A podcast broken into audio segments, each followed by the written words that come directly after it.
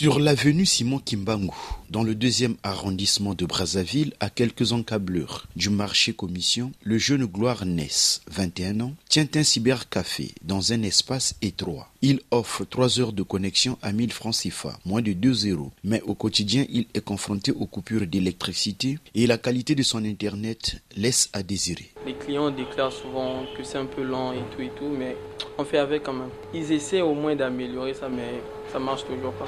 Gloire Ness est au courant du démarrage du projet d'accélération de la transformation numérique. Pendant cinq ans, le PATEN va accroître l'accès des populations mal desservies à l'Internet haut débit, tout comme améliorer la capacité du gouvernement à fournir des services adaptés au numérique. Si ce projet vraiment est fiable, j'aimerais que ça nous rapporte vraiment de la fluidité dans la connexion. Le PATEN a trois composantes, dont la deuxième est expliquée ici par Francis Sek Mangwani, coordinateur du projet. La composante connectivité. Dans cette composante, nous avons la connectivité des zones, ce qu'on appelle les zones blanches, c'est-à-dire les zones où aujourd'hui les opérateurs économiques, par rapport à leur cahier de charges, n'ont pas obligation de couvrir parce que ce n'est pas rentable pour eux. Donc l'État ayant l'obligation du service universel doit donc assurer la connectivité de tous les citoyens. Directeur général de l'Agence de régulation des postes et communications électroniques, Lumarc Sakala, est d'avis que le défi à relever